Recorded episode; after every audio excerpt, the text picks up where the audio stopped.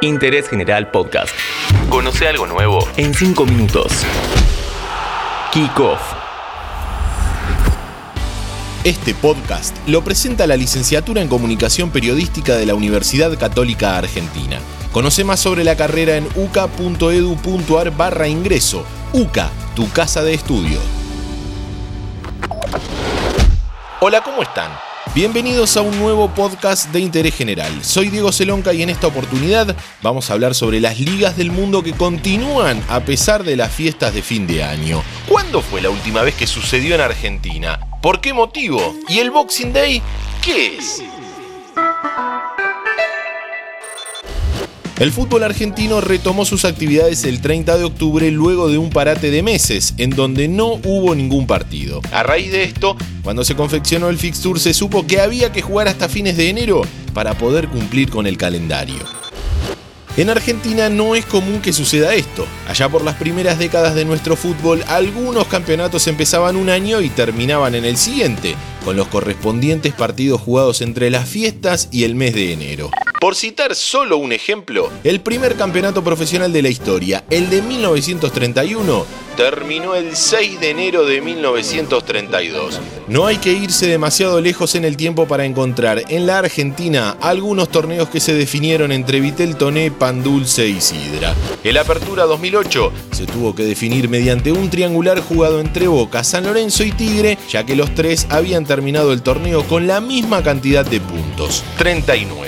El último partido de aquel famoso triangular se jugó el 23 de diciembre y Tigre le ganó a Boca 1 a 0. Con este resultado, el campeón fue el Geneise, ya que los tres equipos ganaron un partido y perdieron otro, pero terminó con mejor diferencia de gol que el resto.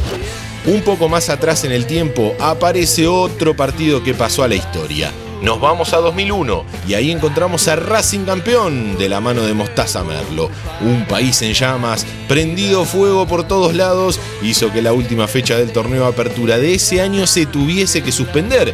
Fue tanta la presión que había para determinar al campeón que se estipuló que los dos partidos que involucraban a los candidatos se jueguen el 27 de diciembre. Entre cambios de presidente, manifestaciones, violencia y demás, River le ganó a Rosario Central por 6 a 1. Pero no le alcanzó, ya que la academia consiguió el punto que le faltaba al empatar 1 a 1 con Vélez. El resto de la fecha se completó en el mes de febrero, previo a que comience el siguiente torneo, ya con Eduardo Dualde de presidente te recomiendo el libro Academia Carajo de Alejandro Wall, donde grafica muy bien todos los pormenores políticos y deportivos de esa consagración.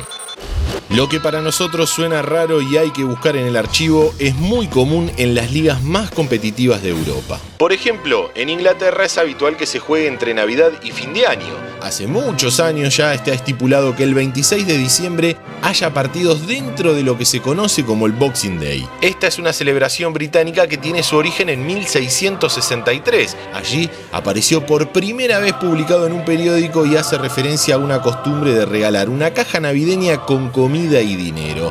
En el fútbol, tiene la particularidad de ser un día donde muchos niños van por primera vez a la cancha. En el cierre de 2020 se jugarán seis partidos correspondientes a la fecha 15, mientras que al otro día se completa la jornada. Pero esto no es todo, porque entre el 28 y el 30 de diciembre se jugará la fecha 16. Antes de conocer qué pasará en España, te recuerdo que este podcast lo está presentando la licenciatura en Comunicación Periodística de la Universidad Católica Argentina. Conoce más sobre la carrera en uca.edu.ar barra ingreso.